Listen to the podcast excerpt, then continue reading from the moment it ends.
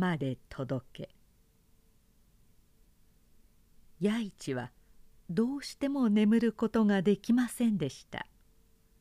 夜が更けるにつれて嵐がますます激しくなってきました。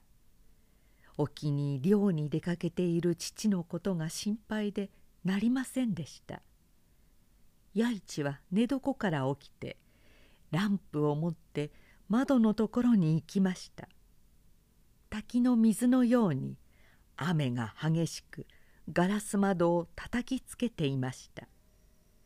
風が真っ暗な空をうなりながら走っていきました。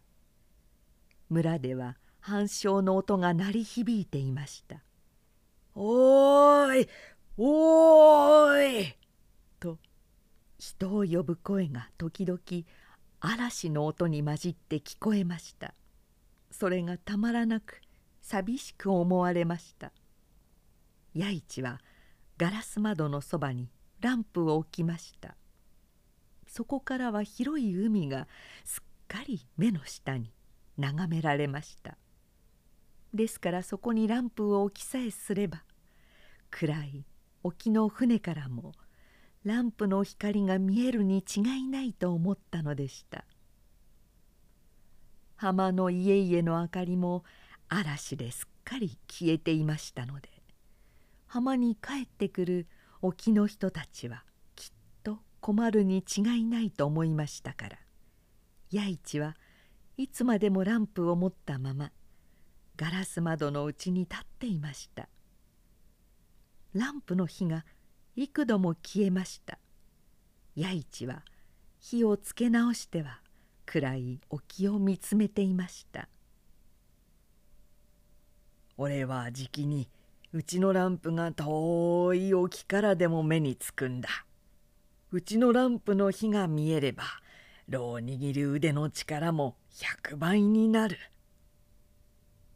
弥一の父はよくこんなことを弥一に話しました。弥一は父の言葉を思い出したのでした。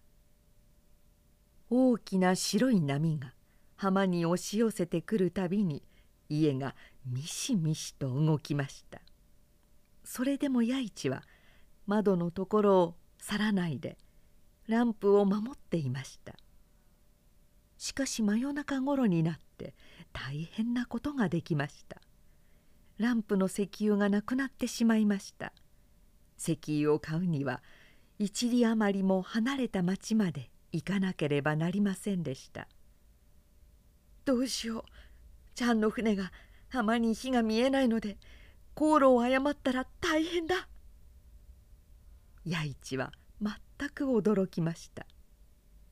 弥一はふと決心したらしく土間の壁に立てかけてあった。手斧をつかんで裏の小屋に飛んでいきました。弥一は手斧を振るっては小屋を倒しました。そして小屋の板を庭に運んできました。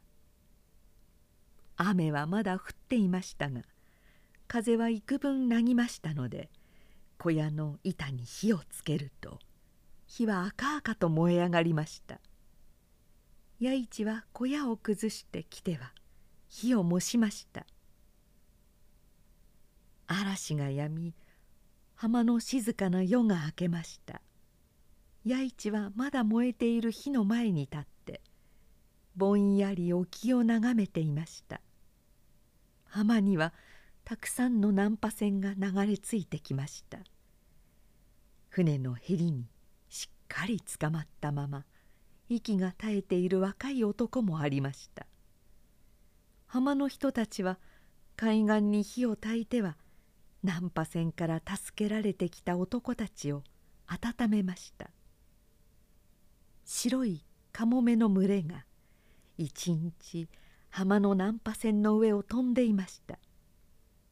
弥一はどんなにか父の船を待ったでしょう。しかし弥一の父の船はとうとう浜には帰ってきませんでした。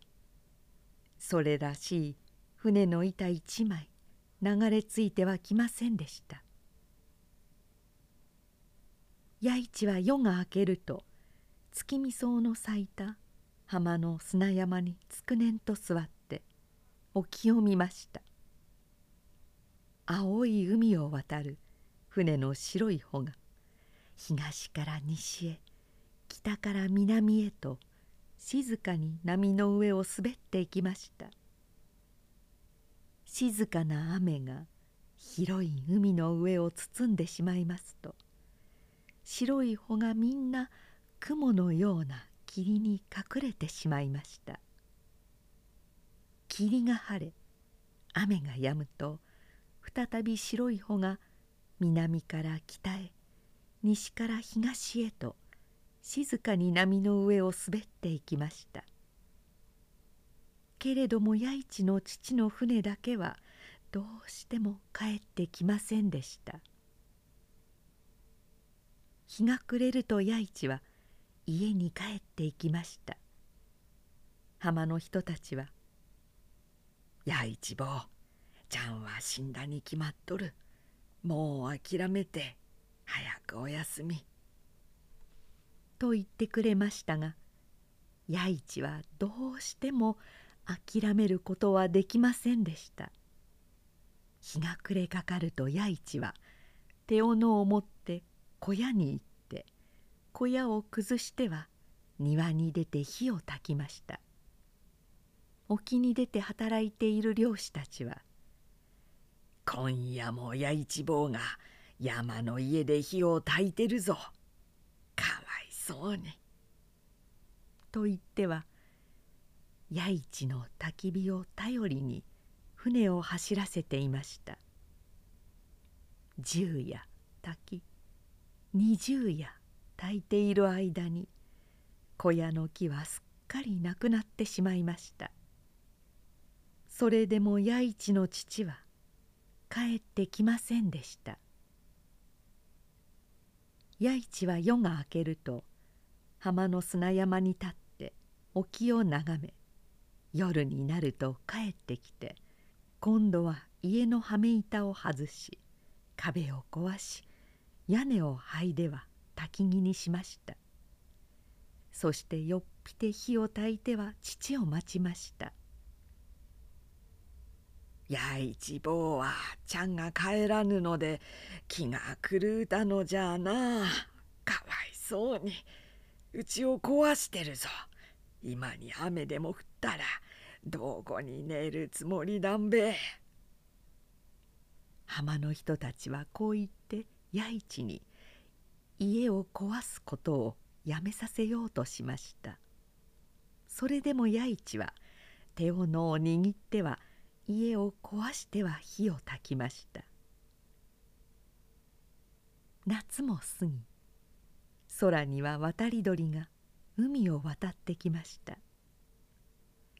静かな秋の夜美しい星がキラキラと空いっぱいに瞬いている頃遠い沖からも見えるほど弥一の火は赤々と浜の山の上に燃えていました。沖を通る船の人たちはいつとはなしに浜の山の上に満夜燃えている火に気づきました。ある外国船の老船長は甲板の上から双眼鏡で弥一の火を見ました。そして「なんという清い炎だろう」と叫びました。全くそれは美しい清い炎でありました。あんなに清い灯台の火を見たことがない」と叫んだ航海者もありました。弥一のうちの屋根も壁もすっかりなくなってしまいました。柱さえもなくなってしまいました。それでも弥一の父の船は帰ってきませんでした。弥一は夜は焚き火のそばに座りっきりで火を焚きました。雨の中に破れたマントをかむったまま庭に立っている弥一を村の人たちはしばしば見ました。弥一は住むべき家がなくなったことを少しも悲しみませんでした。ただ炊くべき焚き木のなくなってきたのを一番心配しました。村の子供たちは普段から親切な弥一が好きでしたから弥一の父の話を聞いて本当に弥一を気の毒だと思いました。炊くべき木をすっかり炊き尽くした日。弥一はいつものようにぽつねんと砂山にしゃがんで沖を眺めていました。いつもより弥一の目はずっと悲しそうでした「どうしたの？弥一」と一人の子供が声をかけました「うちも燃やしてしまったので今夜から炊くものがないんだよ。ちゃんが沖から帰ってくるのに困るだろうと思うんだよ。」と弥一はぽとりと涙を落としましたその子供も悲しくなってぽとりと涙を落としましたそれを見ていた次郎も三郎もお花もおつゆもみんなぽとりぽとりと涙を落としました。そのうちの一人の子が「いいことがある。難破船の板もろうて炊くべ」と頓強な声を出したのでみんなが笑いました「ああそうすべ。よかっぺ」一郎も二郎もお花もおつゆも。おつゆに手を引かれてよちよちと浜を歩いていたちいちゃな消し坊主の豆吉やお寺の犬までが砂山を走り下って浜へ来ました「おーいみんな来て手伝ってくれ誰かがこう叫びました。お寺に遊んでいた子供たちも山で栗を拾っていた子供たちも浜で貝を掘っていた子供たちもみんな集まってきました。そして浜の難破船の板だのそなれ木だのを担いでは山の上の弥一の庭に運んでくれました。弥一はどんなに喜んだでしょう？子供たちもどんなにか喜んだでしょう？日は暮れてきました。さあ今夜こそ天まで届くほど火を燃やすべ。誰かがこう言って嬉しそうに踊りました。そうだ。そうだ。天まで届け。子供たちは山の上にうちの高さくらいに焚き木を積んで火をつけました。山もお寺の屋根も浜の砂山も真っ赤に日の光に映って見えました。本当に子供たちが山の上で焚いた炎は天まで届くかと思われました。ちょうどその夜でした。ある遠い外国の船がそこの沖を通っていました。船長はデッキの上から天まで届くような大きな火の柱を見ました。何でしょう？昔ユダヤの預言者が見たという火の柱のように清い火だ。と船長は話しました。あれをご覧なさい船長。と若い士官が望遠鏡を目に当てたまま申しました。なるほど。なんだろう。あの清い火の柱をめぐってたくさんの子供たちが踊っているぞ。これは素敵だ。まるで神様の世界のようだ。と船長は申しました。船長はあまり物珍しい火の柱に引きつけられて思わず船を浜の方へ向けました。黒い小山のような船が浜に着きました。怒りが高い水煙を立てて海の底に投げ込まれました。ちょうどその時でした。一人の日本人が甲板の上に踊り上がってきました。そして船長に申しました「ここは私の故郷の浜に違いありません。あの赤々と火の柱に照らされているお寺の屋根もあの砂山もすっかり私の故郷に違いありません」